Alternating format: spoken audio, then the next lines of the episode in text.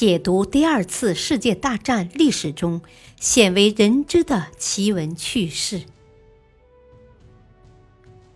全景二战系列之《二战秘闻》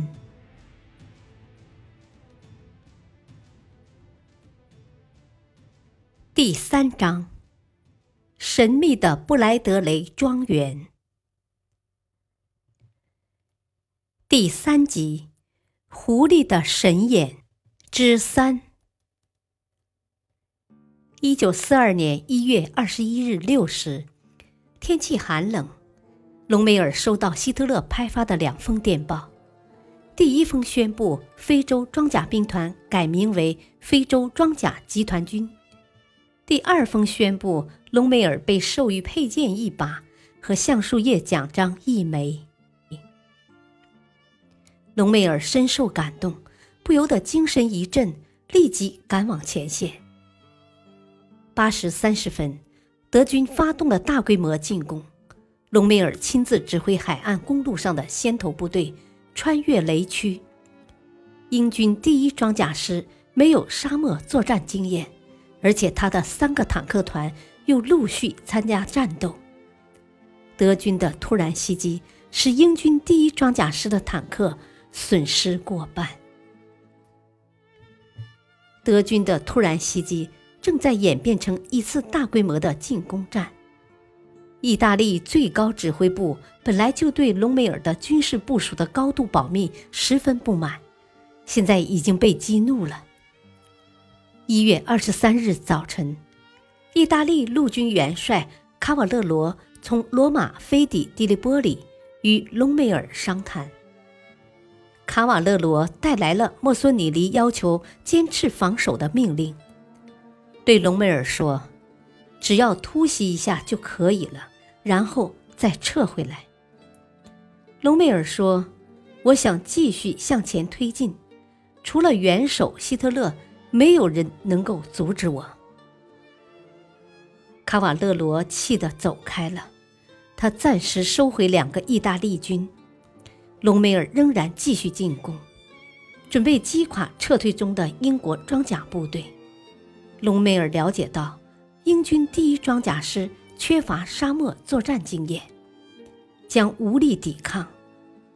英军是替换部队，而不像德军那样不断地向现有部队补充兵员，英军很难有效保持部队作战的延续性。另外，隆美尔还握有发动大规模进攻的法宝。英军把德军的坦克实力低估了一半，以为德军的反攻只是突袭一下而已。不过，让隆美尔难过的是，在发动大规模进攻的当天，英军的大部分坦克逃走了。隆美尔不禁感叹：在沙漠中包围装甲部队太难了。然而，隆美尔不会放弃机会。一月二十五日，德军装甲部队再次出发，向梅苏斯方向追去。德军装甲部队多次追上行动迟缓的英军装甲部队，把英军打得四散而逃。由于德军装甲部队的燃料不足，不能穿越一百三十七千米的开阔沙漠地带。因此，隆美尔决定重新占领西北一百一十三千米外的班加西港，这样能够得到德国运输舰队的支援。一月二十六日中午，隆美尔命令克鲁威尔假装向梅尼奇进攻，以欺骗英军。然后，隆美尔亲率几辆坦克和装甲车，冒着大雨向班加西港进发。在班加西以北通向德尔纳的公路上，一个印度师的长长纵队正在前进。突然，隆美尔从东边发起进攻，不到一小时就摧毁了印度师。接着，隆美尔攻占班加西，缴获很多战利品，也包括急需的一千三百辆卡车。此时，隆美尔从德国得到一份电报，希特勒提升他为一级上将。隆美尔事前没有向希特勒报告，就发动了这次进攻。看来希特勒不仅没有生气，而且还表扬了他，这让隆美尔信心大增。隆美尔有两只神眼，一只眼睛是费勒斯的黑蜜，另一只眼睛是他的情报部队。非洲军团的参谋长维斯特法尔将军说过。英国人作战时，在无线电通讯中讲话很大方。我们的无线电侦听队能从那些讲话中分析出重要的情报。为了防止德军快速推进，英军决定打击德军的运输线。英军依靠马耳他空军基地轰炸德国非洲军团的燃料供应补给设施。德军推进的速度变得十分缓慢。马耳他是英国通往地中海的唯一跳板，谁占领了马耳他，谁就在北非战场上占据主动权。马耳他成为德意袭击的主要军事目标。两个月中，德意空军在马耳他投掷了九千吨炸弹。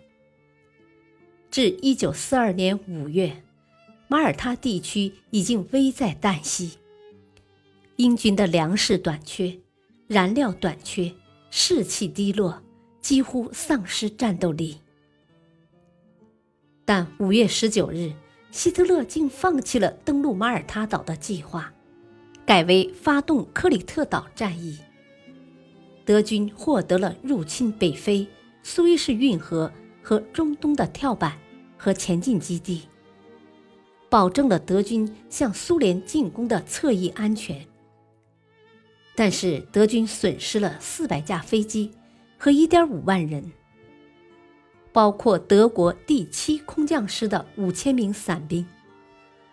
原定的以克里特岛为前进基地，在北非登陆，与隆美尔的非洲军团共同向北非英军发动前行攻势的战略计划没有实施。马耳他岛被希特勒弃之不恭，是因为德国正准备发动入侵苏联的战争，实在没有力量增兵北非了。英国在克里特岛的抵抗拯救了马耳他。感谢收听，下期播讲隆美尔落难。敬请收听，再会。